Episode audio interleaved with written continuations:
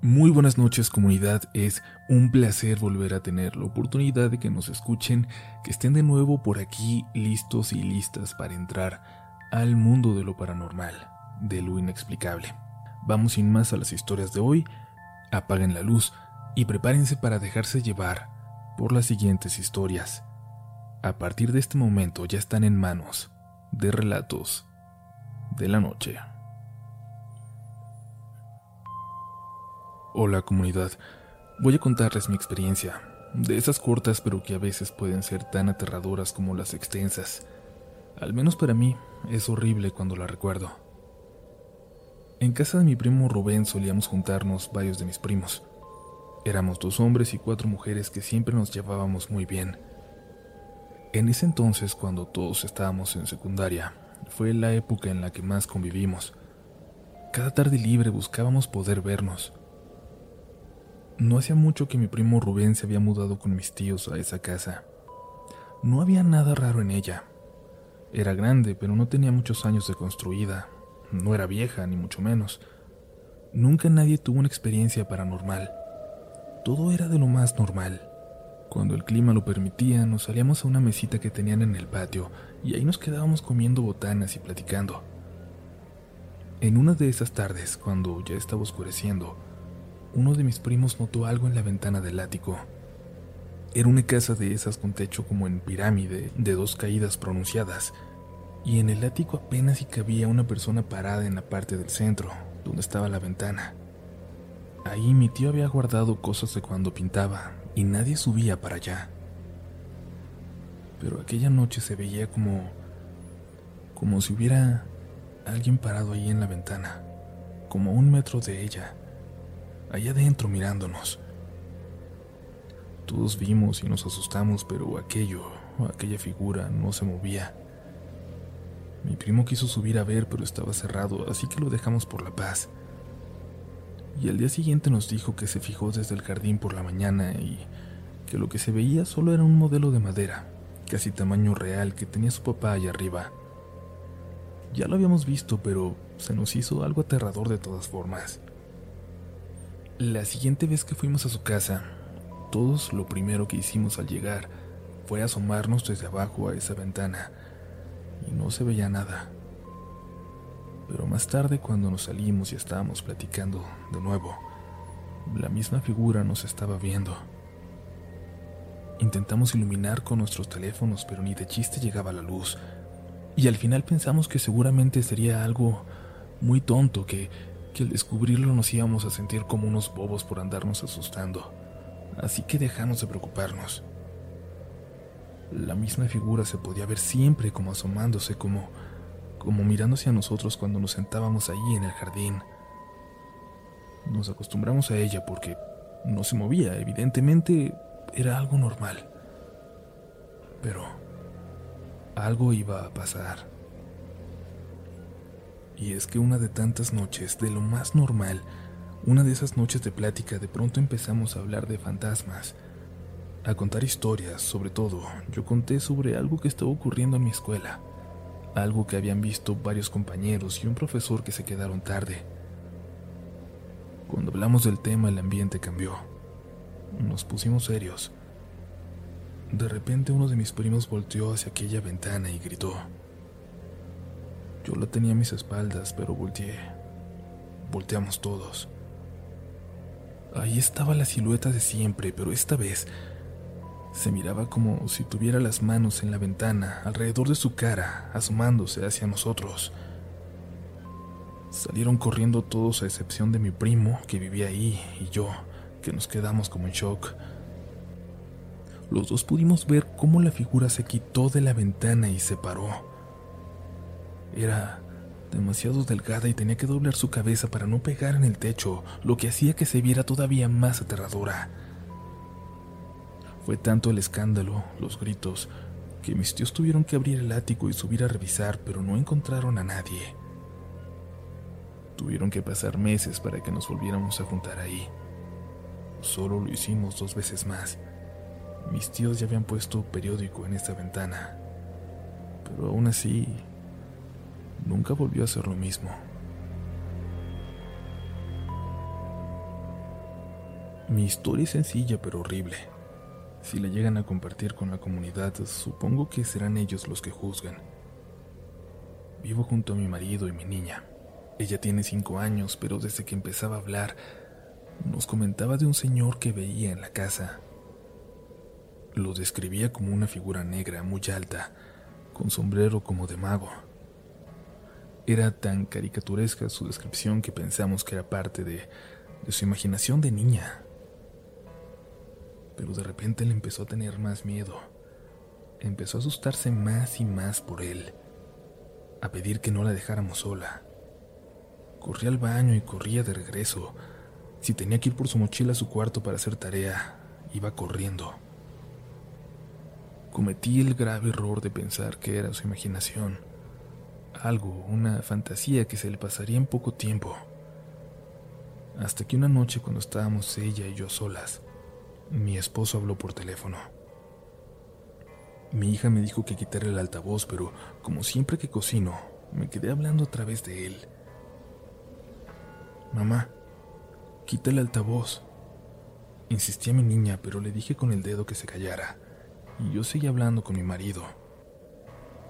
Él me dijo que no iba a llegar a la casa, que, que se iba a quedar con mi hermano, y es que trabajan juntos y mi hermano vive a la vuelta del trabajo. Le dije que estaba bien, que lo esperaría temprano para darle de desayunar, y seguí entonces con la cena para tener un momento con mi hija. Siempre que nos quedamos solas, le pongo alguna de las películas de Disney que yo veía de niña. Mientras terminaba de estar lista la cena, le dije que me avisara cuando escuchara que hervía el agua y entré al cuartito junto a la sala. Un cuarto sin ordenar donde tenemos cajas que nunca hemos desempacado por completo mi esposo y yo. Ahí es donde tengo guardadas las películas y solo voy dejando en la sala, en el mueble, las que ya vimos. Estaba buscando entre ellas cuando escuché que mi hija estaba hablando, hablando con alguien. Pensé que se dirigía a mí, que, que ya estaba hirviendo el agua y me acerqué a la puerta. La escuché hablando en las escaleras como si se comunicara con alguien arriba. No, no, si va a llegar mi papá. Vas a ver. Vete de aquí. Cuando escuché lo que estaba diciendo me asusté.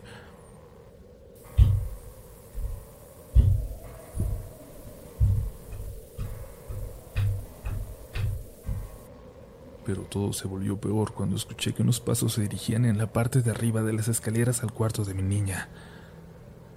Salí corriendo. Le pregunté que quién estaba arriba y no me quería decir.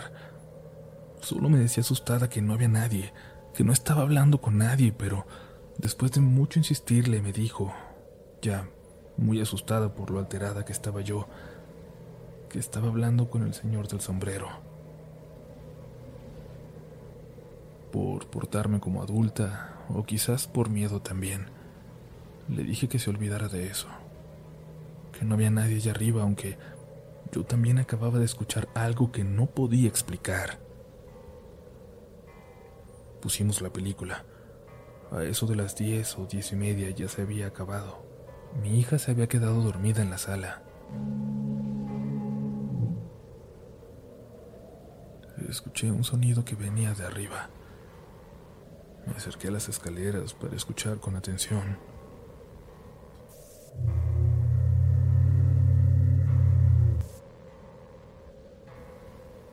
Definitivamente se escuchaba como como alguien arriba, haciendo ese sonido con la boca. Tomé un cuchillo de la cocina y decidí subir para cerciorarme de que lo que estaba escuchando era real. Quería saber de dónde venía. Quería estar segura de lo que pasaba antes de salir corriendo y pedir ayuda.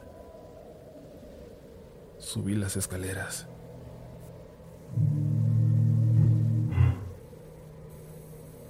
El sonido se cayó en cuanto llegué al último escalón. Caminé hacia la recámara de mi niña, que tenía la puerta abierta. Prendí la luz. No había nada. Desde la puerta vi hacia abajo de la cama.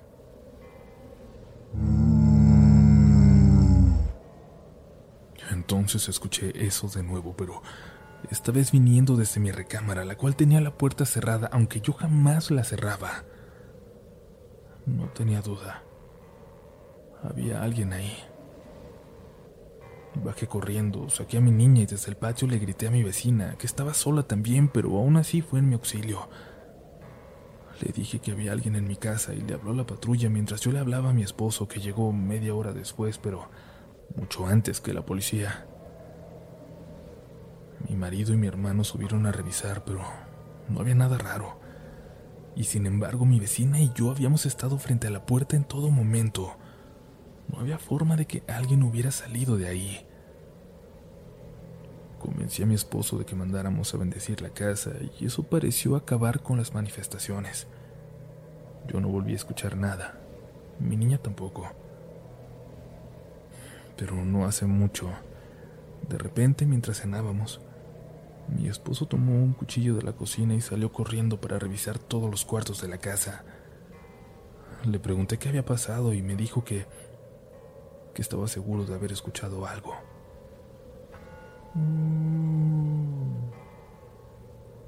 Cuando lo imitó, supe que era exactamente aquel sonido que yo escuché.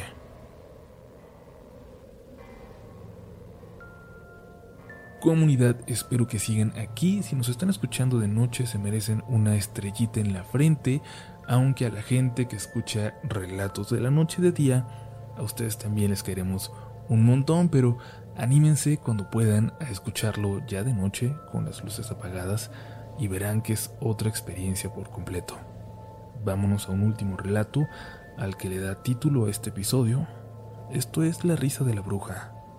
Sigues escuchando Relatos de la Noche.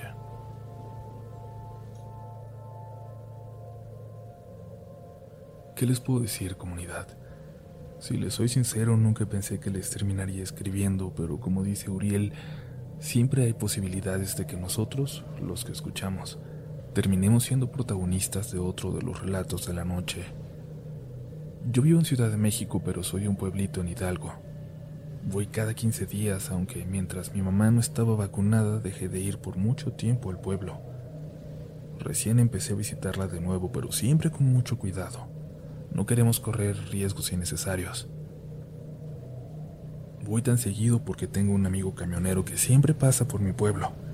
Y siempre cuando está por salir de Ciudad de México me avisa para ver si voy a querer el aventón. Y entonces pido un taxi o un coche de aplicación y me voy a la salida hacia Pachuca y allá me espera. Aquella vez como siempre me avisó y aunque no lo tenía planeado, decidí irme de último momento. Era más tarde que de costumbre, pero listé rápido una mochila y me fui. Salimos como normalmente hacemos, aunque por alguna razón esa vez íbamos bastante callados. Como que no había mucho humor para platicar. Llegamos al pueblo y me dejó a la entrada, como acostumbraba. De ahí me tocaba caminar unos diez minutos por la carretera y luego luego llegaba a la iglesia. Y de ahí ya unas cuantas cuadras estaba la casita de mi mamá donde crecí. Aquella vez ya era de noche. El pueblo es oscuro, salvo por unas cuantas lámparas de luz muy cálida por la calle principal. Se traían un escándalo y me apresuré para ver a qué se debía. Al llegar a la iglesia había un montón de gente gritando y lanzando piedras hacia la torre. Sin saber qué estaban haciendo, intenté detenerlos y seguían gritando que que se había subido una bruja que vieron cómo pasó corriendo con un animalito, con, con una gallina, y se subió por la torre de la iglesia como si fuera una araña. No le importó que el padre estuviera adentro en una reunión con las señoras que siempre ayudaban. Yo pensé que era algo sin importancia porque la gente ahí cree muchas cosas raras, pero luego vi al padre entre ellos, asustado, rodeado de personas que lanzaban piedras y él no las detenía. También vi a una de las señoras que siempre están con él. Estaba como desmayada en el piso y otras viejitas le estaban ayudando. La gente se seguía acercando, atraídos por el escándalo y el griterío, y a lo lejos pude ver venir a mi mamá. Venía corriendo con una vecina. Corrí para encontrarla y le dije que nos fuéramos a la casa, que no teníamos nada que hacer ahí. Y ella, por, por la felicidad de verme, me hizo caso. Íbamos ya una cuadra adelante, a la mitad del camino a casa, cuando...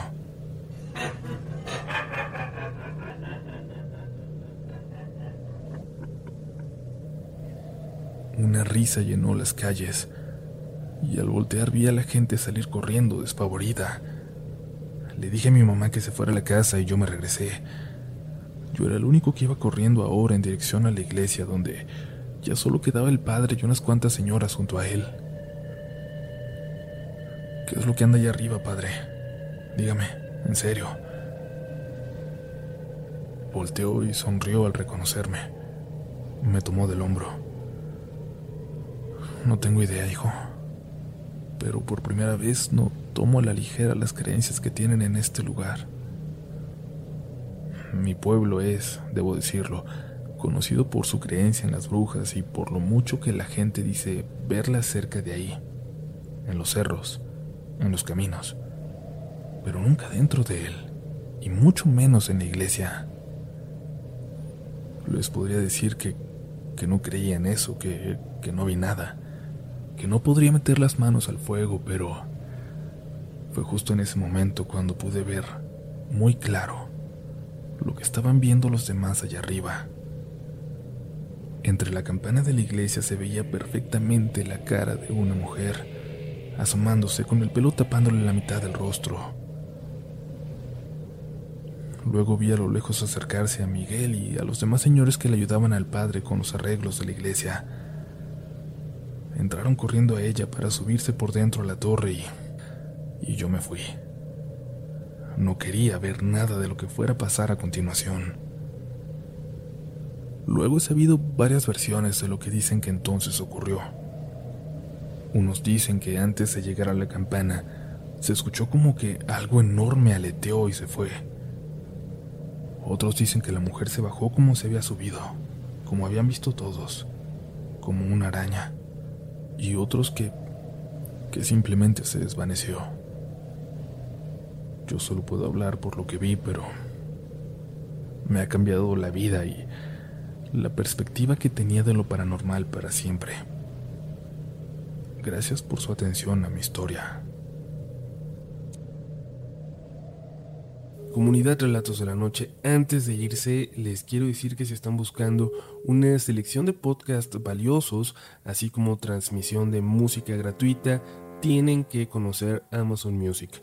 Descarguen la aplicación y escúchenla completamente gratis en sus dispositivos favoritos.